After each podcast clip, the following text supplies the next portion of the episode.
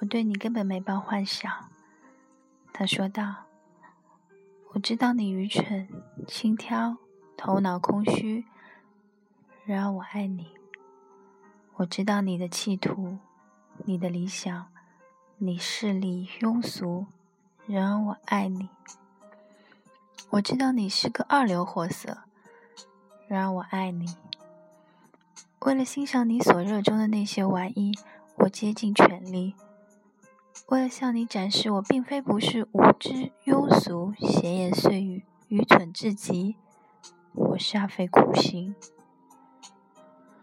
我知道智慧将会令你大惊失色，所以处处谨小慎微，务必表现的和你交往的任何男人一样，像个傻瓜。我知道你仅仅为了一己之私跟我结婚，我爱你如此之深。就毫不在意。据我所知，人们在爱上一个人却得不到回报时，往往感到伤心失望，继而变成愤怒和尖刻。我不是那样，我从未奢望你来爱我，我从未设想你会有理由爱我，我也从未认为我自己惹人爱慕。对我来说，能被赐予机会爱你，就应心怀感激了。每当我想到你跟我在一起是愉悦的，每当我从你的眼睛里看到快乐，我都狂喜不已。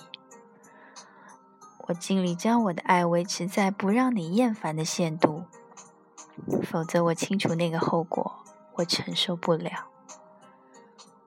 我时刻关注你的神色，但凡你的厌烦显现出一点蛛丝马迹，我便改变方式。一个丈夫的权利，在我看来却是一种恩惠。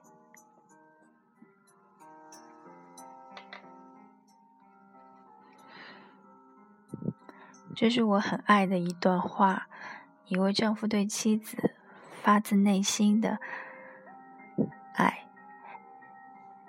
今天好像被我温柔了很多。其实，当初在看这段话，包括在电影里面看到丈夫对妻子说这些话的时候，其实是有些歇斯底里的。我想，除了《简爱》对罗切斯特先生的那份简单粗暴的表达外，毛姆小说《面纱》里的这位丈夫。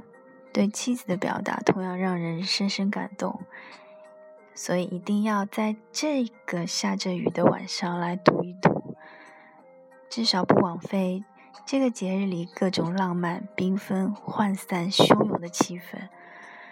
其实我找这本书找了好久，我觉得我可以背所有爱的表白，但是我背不了这一段。我几乎找了半年，甚至在网上也搜过它。好像都无果。幸运的是，在上一周我找到了这本书，所以今天才有这段话。不管好不好，好啦，这是我第一次在录，那可以说晚安了吧？祝你们都好梦。